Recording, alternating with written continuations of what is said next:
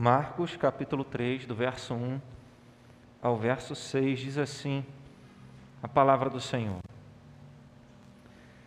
De novo entrou Jesus na sinagoga e estava ali um homem que tinha ressequido uma das mãos.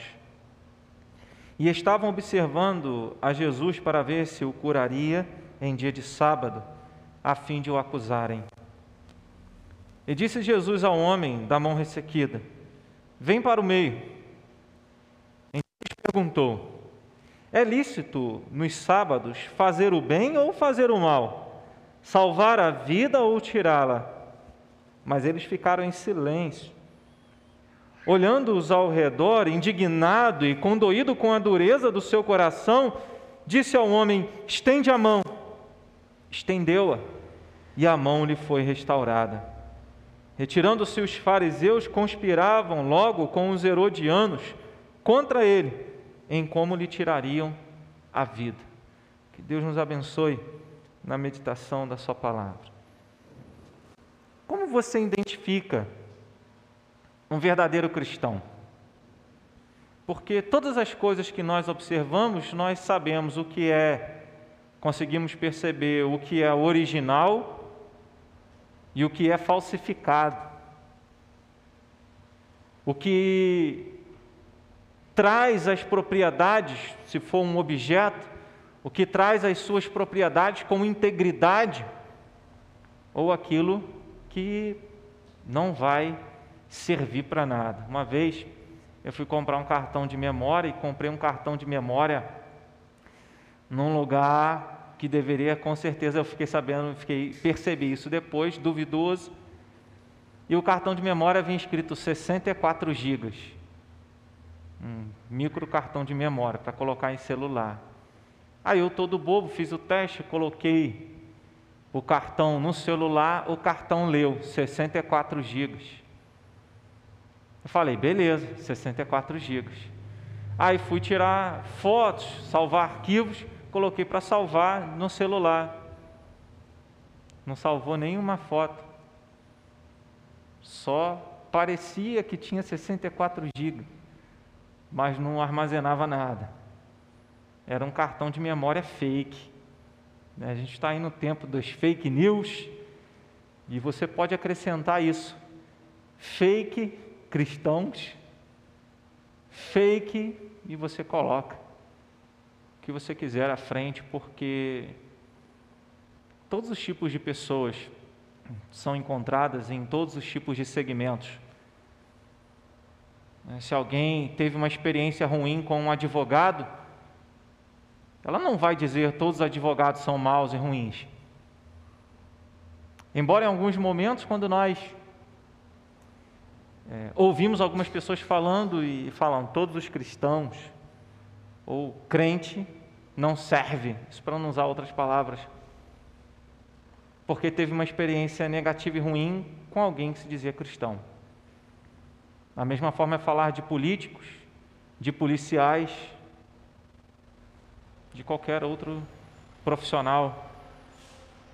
Nem todas as pessoas são iguais e têm a mesma índole. Então, a gente sabe que identificar um verdadeiro cristão não é somente se ele é membro de uma igreja, então.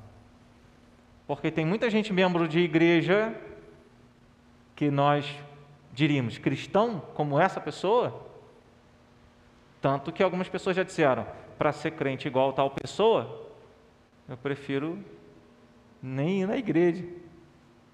Então isso acontece. Mas você, quando você idealiza e pensa assim, não, esse é um cristão, um verdadeiro cristão, o que você pensa a respeito? A gente poderia começar citando algumas coisas. Bem, é alguém batizado? Em nome do Pai, do Filho e do Espírito Santo. Que tem tanto tipo de batismo aí. Então é alguém batizado, é alguém que participa das atividades da igreja. Pode ser. Alguém que lê a Bíblia. Não, esse é um cristão verdadeiro. Ele é batizado, ele vai à igreja, ele lê a Bíblia, ele ora, ele louva o Senhor e afinal de contas ele crê em Jesus. Então esse seria um cristão verdadeiro. Será que às vezes, não acabamos resumindo nossa vida cristã numa perspectiva intra-eclesiástica, ou seja, de dentro da igreja, e numa perspectiva vertical, apenas no nosso relacionamento com Deus? A gente encontra isso é, numa perspectiva eclesiástica, aqueles que exaltam a igreja e as atividades eclesiásticas. Então ele diz: Não, eu estou na igreja, participo dos ministérios da igreja, quem está no mundo não é de Deus, quem está lá fora não está servindo a Deus, está no inferno.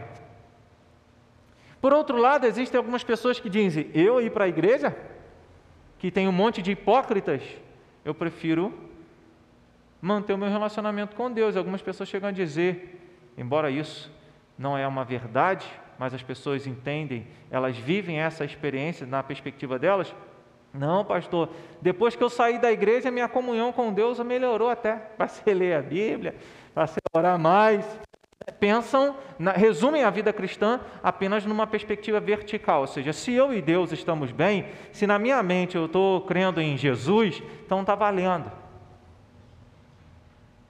E aí é onde nós nos enganamos. O que é um verdadeiro cristão? O que é alguém que. É, quem é essa pessoa que diz que crê em Jesus? e se satisfaz ou com a vida dentro da igreja, ou se satisfaz com uma vida fora de contato com a, com a noiva de Cristo, apenas com o Senhor. Então, em alguns momentos, parece que nós nos fechamos nessas perspectivas, nos fechamos nesse mundo. E se estamos bem, seja dentro da igreja ou fora dela, mas ligado com Deus, se estamos bem, deixa o resto para lá. Cada um por si. E nós vamos nos enganando, ou muitos cristãos têm se enganado assim. Muitos religiosos imaginam que satisfazem a vontade de Deus indo à igreja, participando de cultos. E será que é isso realmente que define um verdadeiro servo de Deus?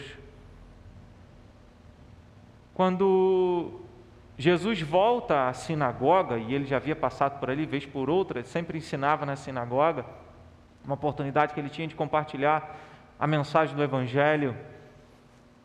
Ele está ali novamente para defender a sua autoridade sobre a lei, sobre o sábado, sobre o real significado da palavra de Deus. Nesse contexto, se você observar o capítulo final do capítulo 2, os discípulos de Jesus passaram a determinado lugar e num dia de sábado pegaram milhos, espigas de milho, para se alimentar. E aí os religiosos, os fariseus disseram: Olha, não é certo, não pode no sábado qualquer pessoa fazer qualquer trabalho, senão assim vocês estarão desagradando a Deus. Nós estamos servindo a Deus, fazendo a vontade de Deus, ficando quietinho dentro da sinagoga, lendo as Escrituras. É o que nós podemos fazer no sábado. Qualquer outra coisa, para o judeu, qualquer tipo de assistência a qualquer pessoa não podia ser feito. Um trabalho médico, por exemplo, é, a não ser que uma pessoa estivesse correndo risco de vida e ela estivesse ali à beira da morte então poderia se socorrer, mas não era o caso desse homem que tinha uma das suas mãos atrofiadas. É, esse, essa mesma história é contada por Mateus, não apenas Marcos, Mateus e Lucas. Então, Mateus, Marcos e Lucas, aquilo que são conhecidos esses evangelhos como evangelhos sinóticos, eles trazem as, as histórias semelhantes, as mesmas histórias contadas de forma diferente. E Mateus ele diz que, Mateus ou Lucas diz que esse homem, Lucas, no capítulo de número 6, diz que esse homem tinha a mão direita ressequida. A mão direita dele estava atrofiada. E é interessante essa observação sempre detalhista de Lucas, porque, estatisticamente falando, os seres humanos, de 70% a 90%, dos seres humanos são destros. Existe um, evangelho apócrifo, não é considerado inspirado por, inspirado por Deus, Mas ele traz uma informação, a gente não sabe se é verídica ou não, a respeito desse homem da mão ressequida, nesse evangelho segundo os hebreus, que esse homem era pedreiro. Ele não teve essa enfermidade desde o nascimento dele. Em algum momento ele passou a ter esse problema. Agora, se isso é verdade, não querendo é, fazer valer que ele era um pedreiro realmente, não, a gente não pode defender isso, até por se tratar de um documento apócrifo, que não é inspirado por Deus. Mas se ele é um, um documento histórico e isso for verdade, aumenta ainda a importância do cuidado com esse homem. Né? Imagina alguém que tem o seu ganha-pão, que pedreiro trabalha com as mãos e agora ele não pode mais ganhar o seu próprio sustento. E aí então, Jesus vai mostrar que no sábado, que a verdadeira religião, de que a forma como nós servimos a Deus, é uma forma que não segue os padrões da nossa religiosidade. Não ajudar alguém, não fazer nada no sábado, não foi o que Deus ensinou. Os fariseus, os religiosos judeus, criaram a partir dos dez mandamentos e essa guarda do sábado é a partir do quarto mandamento, eles criaram um monte de outras leis. Não, olha, Deus quer isso. Então eles viviam ali uma religiosidade, achando que assim estavam servindo a Deus, achando que assim estavam fazendo a vontade de Deus. E os três evangelistas, Mateus, Marcos e Lucas, registram essa passagem, mostrando a autoridade de Jesus sobre o sábado, e a gente percebe isso. Né? Todos, os, todos os evangelhos, né? Mateus, esses evangelhos sinóticos, Mateus, Marcos e Lucas, eles vão é, na, na perícope anterior, ou seja, no trecho, no parágrafo anterior, eles vão citar esse mesmo episódio dos discípulos é, comendo e colhendo no dia de sábado, e antes de começar esse diálogo, Jesus entra novamente na sinagoga e os homens estavam observando e tentam experimentá-lo para tentar pegar Jesus em algum erro. O verso 28 do, cap, do capítulo 2, ele diz: De sorte que o filho do homem é senhor também do sábado.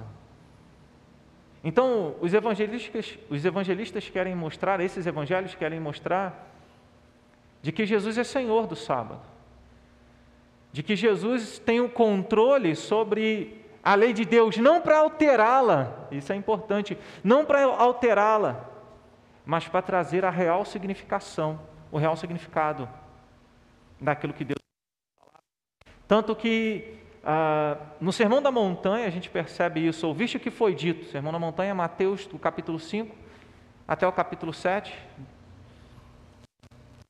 fala a partir do verso de número 22, ouviste o que foi dito, não matarás, eu porém vos digo. Ouviste o que foi dito: não adulterarás, eu, porém, vos digo. Ou seja, ele não está trazendo algo novo, mas ele está trazendo a real interpretação dos mandamentos de Deus, a real interpretação da lei de Deus, aquilo que os religiosos haviam deturpado. Desde o princípio isso acontece, a gente costuma, se a gente não vigiar, a gente acaba mudando a palavra de Deus.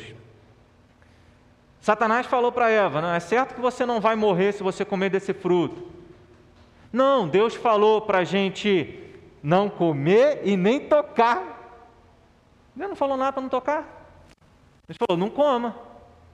Mas olha, mais um, uma lei criada, uma ordem criada que não foi de Deus. Deus falou: não coma. Não é tocar, mas Eva respondendo à serpente diz: Não, Deus falou que a gente não pode nem chegar perto, nem encostar. Mas não era isso. E os religiosos, os fariseus, que era uma linha do judaísmo. É... Para nós hoje, fariseu tem a ideia de hipocrisia. Mas o, o judeu, o fariseu, era alguém que seguia à risca a lei de Deus. E ele queria em todas as coisas obedecer a palavra de Deus. Então eles criaram um monte de outras leis achando que assim estariam agradando a Deus, achando que assim estariam fazendo a vontade de Deus. Então, o que a gente olha nesse texto, o que a gente percebe nesse texto é, de um lado, os religiosos que não fizeram nada, satisfeitos por servirem a Deus dentro da sinagoga deles, mas sem impacto nenhum na vida das outras pessoas. E ao passo que Jesus tem uma outra perspectiva. Jesus mostrando como esse serviço a Deus acontece na prática. O serviço a Deus acontece não nas quatro paredes de um templo, de uma sinagoga, de um lugar onde nós reservamos para adorar a Deus. O verdadeiro serviço a Deus é enxergar as pessoas e não a religiosidade humana. Então, o texto do verso 1 até o verso de número 3, a gente observa isso. Havia ali, Jesus vai até a sinagoga, e você pode observar isso no texto, no verso 1 ao 3. Jesus vai à sinagoga, ali estava, ali também foi um homem que tinha a mão atrofiada. E o que, que os religiosos estão fazendo? Estão observando Jesus. E qual o interesse deles em observar Jesus? Para ver se Jesus ia fazer alguma coisa que eles não concordavam, para que eles pudessem então condenar Jesus. Eles, ao, quando o verso 2 diz que eles estavam ali observando Jesus, né, e estavam observando a Jesus para ver se ele curaria no dia de sábado, isso revela que a preocupação deles era com a regra que eles mesmos criaram. Mateus, pode deixar na, na projeção, por favor. A preocupação, a preocupação dos religiosos, dos fariseus era: vamos ver o que Jesus vai fazer com a nossa regra, com a regra deles que eles haviam criado. E não com aquela pessoa, não, mais uma pessoa que vai ser ajudada, mais uma pessoa que vai ser socorrida. Vamos ver, tomara que Jesus ajude esse homem que está passando por esse problema. Mas não. Eles não enxergavam pessoas, eles enxergavam regras, eles enxergavam leis. Não a lei de Deus, mas as regras que eles mesmos criaram. E aí, Jesus, o que, que Jesus diz então? O que, que Jesus faz? Diz o verso 3: E disse Jesus ao homem da mão ressequida: Vem para o meio. Vir para o meio é se coloca aqui no meio da sinagoga para que todo mundo possa te ver, porque ninguém está olhando para você, ninguém consegue te perceber, perceber o seu problema, a sua necessidade aquilo que você realmente precisa. Então Jesus quer ensinar aquelas pessoas que eram duras de coração, que eram incrédulas, porque elas testemunharam o milagre de Deus e só pensaram em matar Jesus e não em dar glórias ao Senhor, porque depois Jesus faz o milagre, eles foram procurar os herodianos, que era um grupo que não era um grupo religioso, que tinha mais interesse em defender o governador, o rei Herodes, que era um, um título né, de alguém que de, governava determinada região, e eles pensaram mais numa, num esquema, em se juntar, vamos dizer assim, o inimigo do meu inimigo pode ser meu amigo. Então eles se juntaram aos herodianos para tentar de alguma maneira matar Jesus, ferindo a palavra de Deus. O que, que, o que, que esse texto mostra para nós, se não pessoas que estão preocupadas com regras, mas não vivem a verdade da palavra de Deus?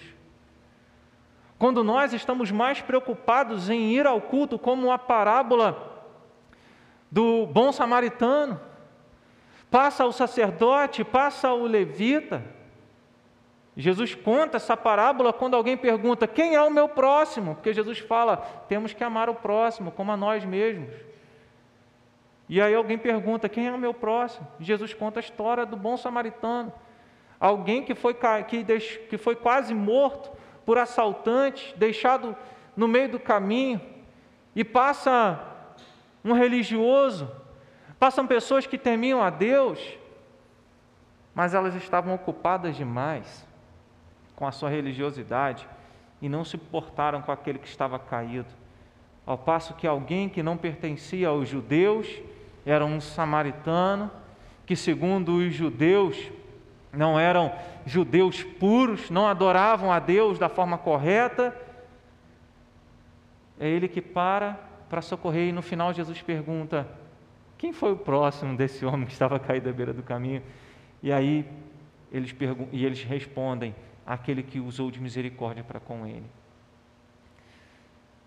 Sabe, você é um, será um verdadeiro servo de Deus quando além de você vir à igreja, ler a Bíblia, orar, dizimar, é quando você começar a enxergar as pessoas que precisam de ajuda à sua volta. Às vezes nós estamos tão ocupados pensando no que nós devemos fazer na igreja, do que nós devemos fazer para a igreja, e até achando que estamos fazendo para Deus, que esquecemos de olhar as pessoas que estão à nossa volta. E talvez, talvez não, certamente essa meditação da noite é uma continuação da mensagem da manhã. Deus nos chama para olhar as pessoas, para olhar as necessidades, e foi isso que Jesus fez. Jesus, no meio daquelas pessoas que estavam na sinagoga, ele viu aquele homem, ele viu a necessidade daquele homem. Jesus também enxergou uma forma de ajudar e socorrer aquele homem naquele problema. Um homem que, incapacitado de tirar, de ter o seu próprio sustento por causa desse problema de mobilidade. Dois problemas mão ressequida. Uma mão atrofiada. Ela não tem mobilidade e não tem força. Era esse o problema daquele homem. E Jesus percebe isso. Jesus identifica aquele problema, ele chama o homem para o meio para que todas as pessoas pudessem olhar para ele, não para expor o problema dele, não como muitas pessoas fazem nas reuniões de oração. Oh, vamos orar por tal pessoa porque ele está com esse problema assim, ele fez isso, passou por isso, separou, está acontecendo isso, está acontecendo, fez aquilo, foi no mundo, estava na festa. Não é isso. Mas Jesus chama aquele homem para o meio para que os religiosos pudessem perceber a necessidade dele, pudessem enxergá-lo como uma pessoa. E deixassem aquelas regras que são preceitos de homens e não têm a ver com a vontade de Deus. É diferente, irmão. Jesus enxergou o problema das pessoas. É diferente de enxergar os defeitos das pessoas. Enxergar o problema é se dispor a auxiliar, a ser parte da solução. Agora, enxergar defeito é o que os religiosos estavam querendo fazer com Jesus. Eles estavam ali observando, querendo pegar em Jesus, Jesus em alguma falta, saber se ele ia curar no sábado, iria ferir a lei deles, a regra deles, então, a, a regra humana que eles mesmos criaram, então eles poderiam condená-lo. Detalhe: Jesus não levantou um dedo para curar aquele homem. Porque se não pode fazer obra, não pode agir, não pode fazer nada manual, não pode sair do lugar, tem que ficar ali parado. E eles foram tão incrédulos no poder de Deus sendo manifestado naquele momento, no milagre que aconteceu, Jesus só fala, estende a mão, e a mão do homem ficou curada. Ele não foi, passou a mão, fez uma, uma lama com uma saliva, igual ele já fez em outro, havia feito em outro momento? Não. Ele, com uma palavra, curou aquele homem. Jesus enxergava as pessoas para ajudá-las. Se você enxerga o cristianismo somente como vir ao culto, ler a Bíblia, orar, dar o dízimo, você ainda não entendeu o que é servir a Deus. Você ainda não entendeu o que é ser um verdadeiro servo de Deus. Porque o verdadeiro serviço a Deus nos faz enxergar pessoas, e não regras, e não atividades eclesiásticas. Se não vemos as pessoas à nossa, à nossa volta, os seus problemas, as suas necessidades, e uma maneira, isso é importante, uma maneira de ajudá-las, não vimos o cristianismo, vimos apenas mais um grupo religioso. Então, enxergar as pessoas e a necessidade que elas têm e tentar de alguma maneira enxergar uma solução para esses problemas é o cristianismo. É ser parte da solução. Talvez, como alguns fariseus, como os fariseus da época, muitos cristãos hoje se orgulham de pegar e dizer: oh, eu vou ler a Bíblia, ler a Bíblia um ano inteiro, ler a Bíblia todos os dias, oro todos os dias. Se orgulham de estender a mão, seja para pegar a Bíblia e ler, seja estender a mão e levantar num culto louvando ao Senhor. Mas não estende a mão para socorrer e levantar aquele que está caído. Então não conheceu o cristianismo. Porque o cristianismo é isso, é Deus descendo do céu e estendendo a mão para nos socorrer nas nossas misérias. É Deus descendo do céu e enxergando as nossas vidas e não as nossas faltas. É enxergando a nossa necessidade e não os nossos pecados. É enxergando que nós precisávamos ser salvos e não podíamos salvar a nós mesmos. Então o cristianismo revela isso.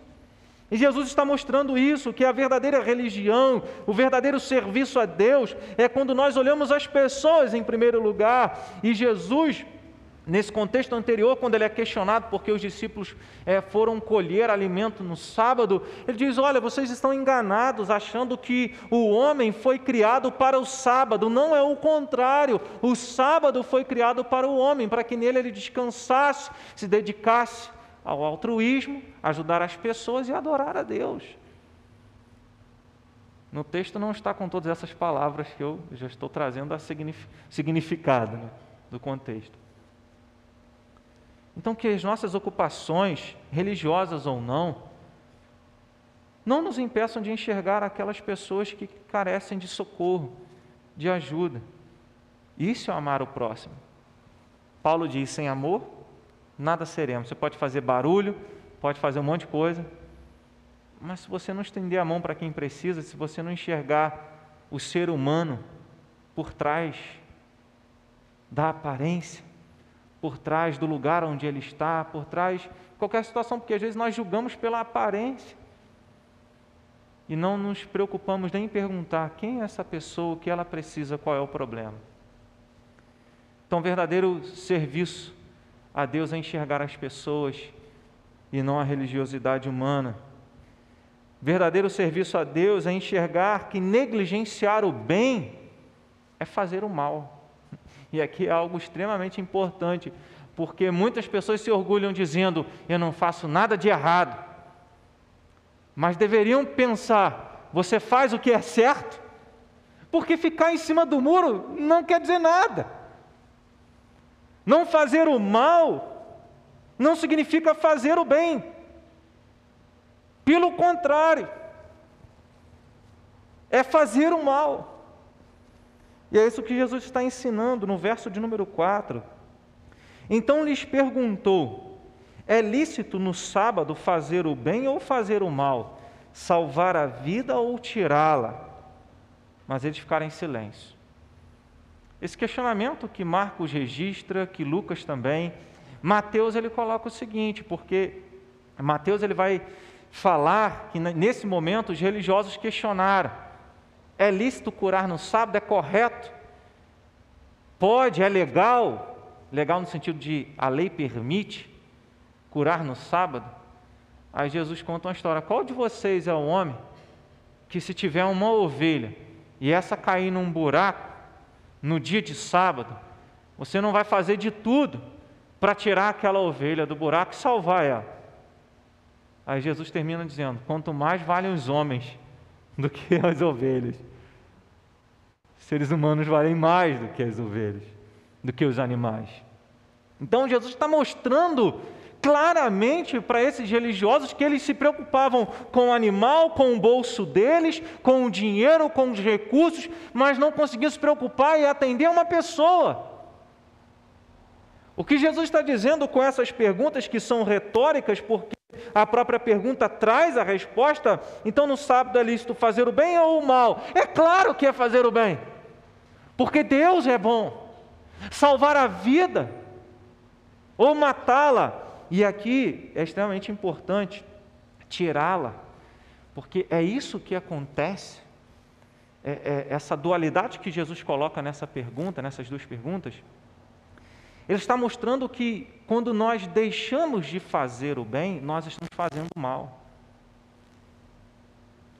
Tiago, irmão do Senhor, quando escreve a carta, ele diz: aquele que sabe que deve fazer o bem, tem condição para isso e não faz, nisso está pecando.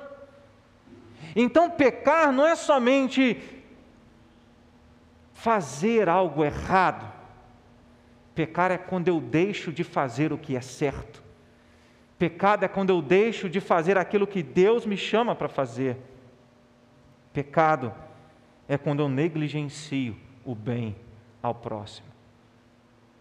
Então isso muda a visão da nossa vida cristã, que às vezes nos contentamos dizendo: não, eu já fui à igreja essa semana, eu já li a Bíblia, eu já orei, já louvei ao Senhor, já dei uma oferta lá para missões na igreja, fiz a minha parte. E aí enganamos a nós mesmos, achando, não, está tudo bem, está tudo bem comigo, e com Deus. Mas não é assim, Jesus está mostrando nesse texto que quando nós deixamos de fazer o bem, negligenciamos o bem, ajudar alguém, deixamos de enxergar a pessoa, o problema dela e tentar mover de alguma maneira para solucionar esse problema, nós estamos pecando. A gente trabalha em nossa mente que se a gente não faz nada de errado, então nós somos santos e estamos agradando a Deus. Mas não é assim. A negligência é pecado. Com isso, Jesus estava ensinando que o, o que é prioridade para Deus deve ser prioridade para nós. A prioridade para os fariseus não era a vontade de Deus, era o orgulho deles, era a vaidade deles, era a religiosidade deles. Então, enquanto nós temos como prioridade os nossos eus, os nossos achismos, as nossas vontades, aquilo que nós queremos, as regras que criamos para nós mesmos, nós não estamos pensando naquilo que é prioridade para Deus. Isso é muito importante porque Jesus, quando prega um dos últimos sermões dele, o último sermão dele, está registrado em Mateus, capítulo de número 24, que é o sermão das últimas coisas. Mateus registra cinco sermões de Jesus, e Mateus 24 é o último, e ele está falando sobre as últimas coisas. E no capítulo 25, ele fala, no verso de número 31 em diante, ele fala sobre o dia do julgamento. E nesse dia do julgamento, Jesus vai dizer para algumas pessoas: Apartai-vos de mim, olha que palavra, malditos, para o fogo eterno preparado para o diabo e os seus anjos porque quando eu tive fome, vocês não me deram um prato de comida. Quando eu estava com sede, nem um copo d'água. Quando eu precisava de roupa, nenhuma muda vocês me deram. Apartai-vos de mim, malditos. E aí Jesus completa dizendo: Porque todas as vezes que vocês deixaram de fazer a um desses meus pequeninos, vocês deixaram de fazer a mim. Percebe como deixar de fazer o bem é fazer o mal, é praticar o mal. Não é somente quando você faz algo que é notoriamente errado, mas é quando você deixa de fazer aquilo que poderia abençoar a vida de alguém, você está pecando. Podemos fazer muitas coisas religiosas, como os fariseus faziam, mas se não fazemos o bem para as pessoas, não estamos servindo a Deus. E aqui não existe distinção. Ainda que Paulo, escrevendo uma de suas cartas, ele diga: olha, vamos fazer o bem, primeiramente aos domésticos da fé, ou seja, primeiramente aos nossos irmãos na fé. Mas não significa que nós vamos ajudar e fazer o bem somente para essas, para aquilo que é crente para aquele que é cristão, não, para todas as pessoas. Na verdade, assim as pessoas vão conhecer que Jesus é o Senhor e que nós somos dele. Tiago ele diz no capítulo, na carta de Tiago, capítulo 1, verso 27, ele diz que a verdadeira religião A religião pura e sem mácula é socorrer os órfãos e as viúvas em suas necessidades e guardar-se incontaminado do mundo, ou seja, ter uma vida santa. Se você quer viver o cristianismo de verdade, além de buscar uma vida de santidade, você precisa ajudar aquelas pessoas que não podem socorrer a si mesmas, que não podem é, solucionar os seus próprios problemas. O verdadeiro serviço a Deus, além de enxergar que negligenciar o bem é fazer o mal, verdadeiro serviço a Deus é revelar Jesus como único socorro. É o verso de número 5. No verso de número 5, Jesus olha ao redor e o que ele vê são corações endurecidos. O que ele vê é incredulidade. E se há o contraste entre aqueles que querem regras humanas ao invés do cuidado com as pessoas, existe também o um contraste no versículo 5 daqueles que são incrédulos, que têm a lei em suas mãos, que têm a palavra diante dos seus olhos, mas não conseguem ver o milagre de Deus e não manifestam confiança no poder de Deus, ao passo que você tem um homem com a sua mão atrofiada com o seu problema, e mesmo assim ele se apresenta no meio daqueles religiosos, ele, ao convite de Jesus, estende a sua mão. Porque se aquele homem da mão ressequida fosse como um fariseu incrédulo, ele jamais teria levantado a sua mão. Mas Jesus diz: estende a mão. E o texto diz: estendeu. Estendendo-a, ela ficou curada. Estendeu-a e a mão lhe foi restaurada. Cada evangelho vai usar uma expressão diferente. Então esse homem ele entendeu que Jesus era o socorro que ele precisava.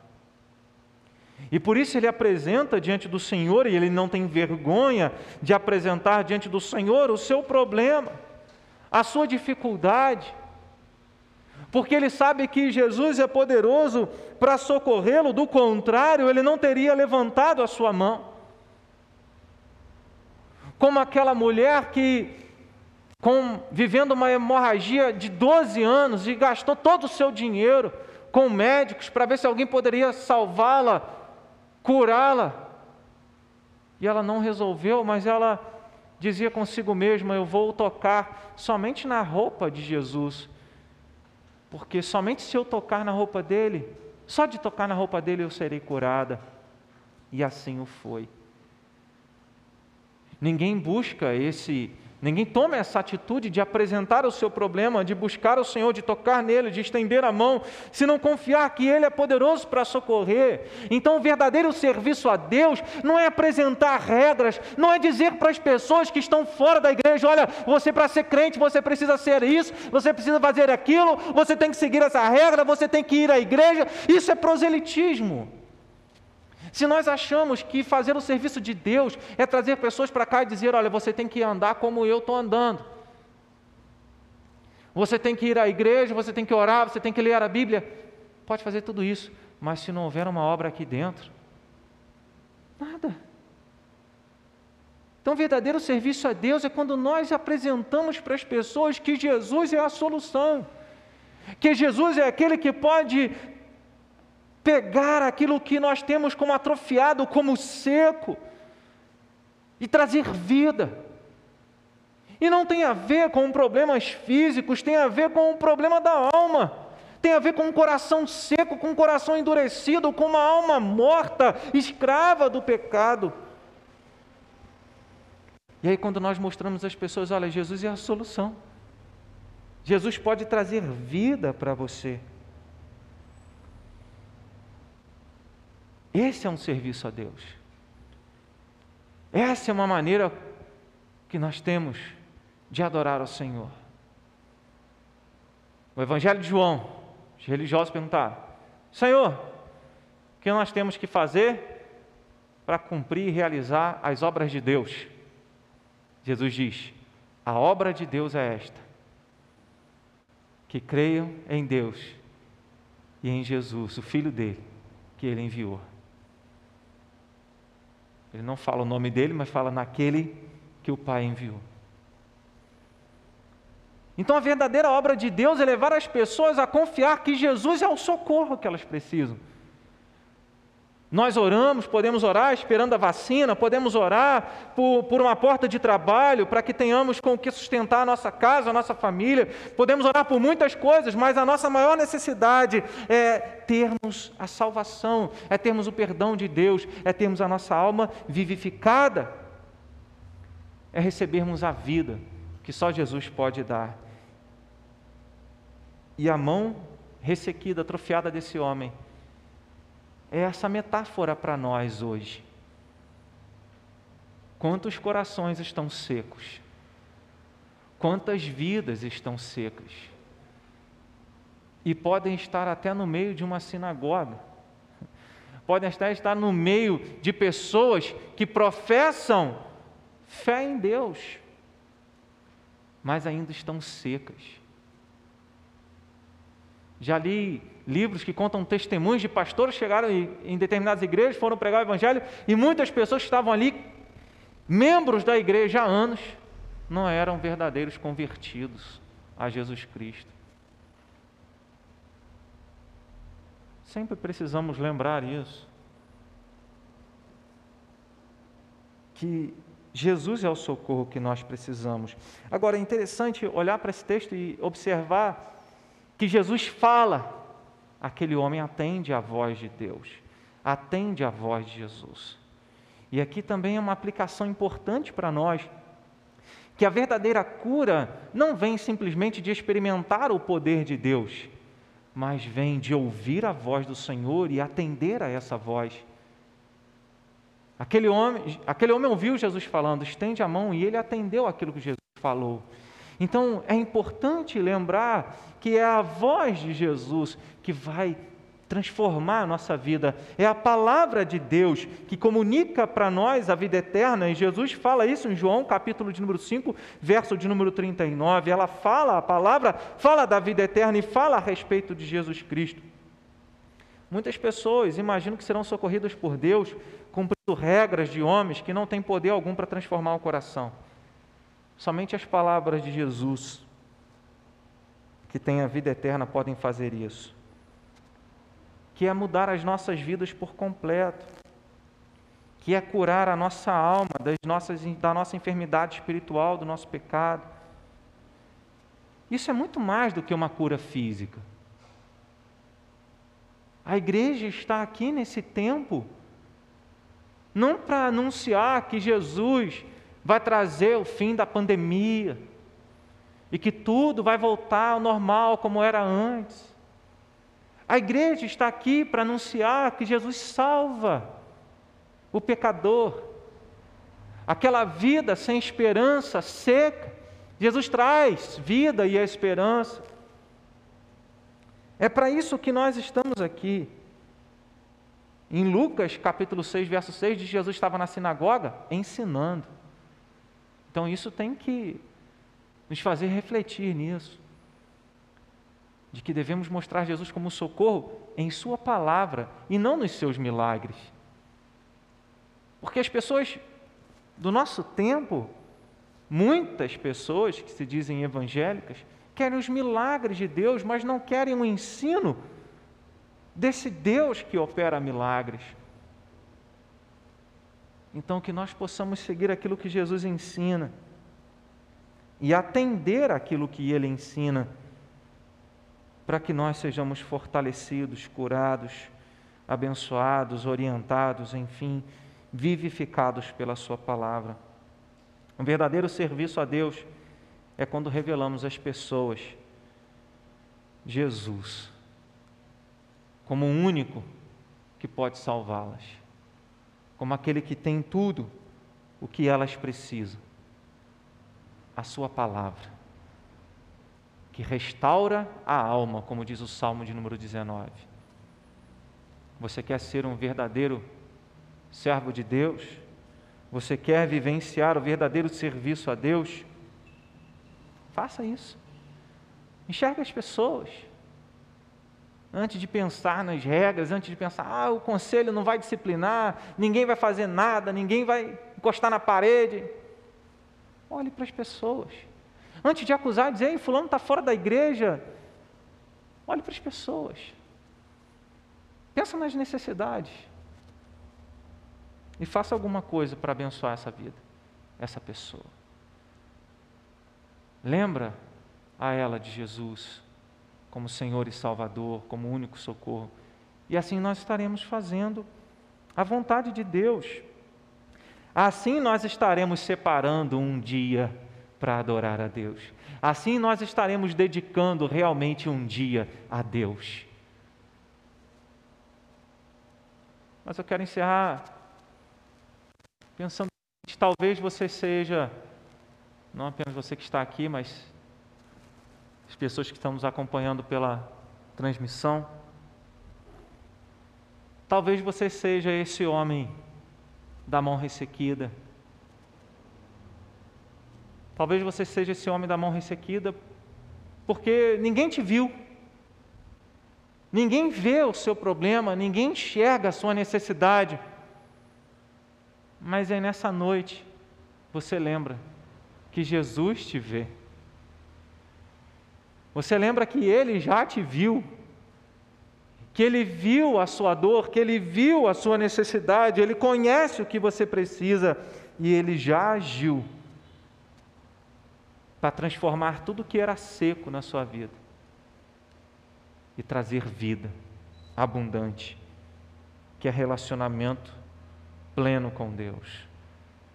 E ele fez isso morrendo na cruz, ressurgindo dos mortos, para que nós tivéssemos perdão, para que nós tivéssemos vida eterna.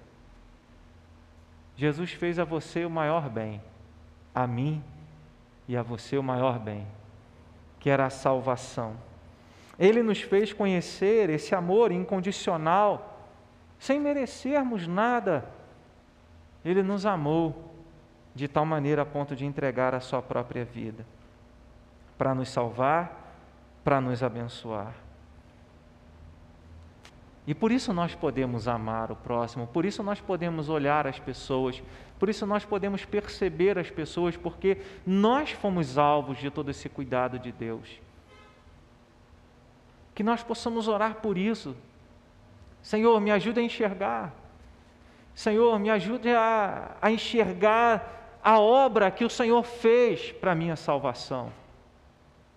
Me ajude a perceber que eu fui alvo do teu amor. Então, uma vez que nós podemos perceber o quanto Deus nos amou, então sim, Senhor, me faça perceber aquele que precisa. Me faça ser um verdadeiro servo do Senhor. Me faça servir o Senhor verdadeiramente. Não cumprindo regras humanas, não apenas vivendo de aparência, mas vivendo o verdadeiro cristianismo.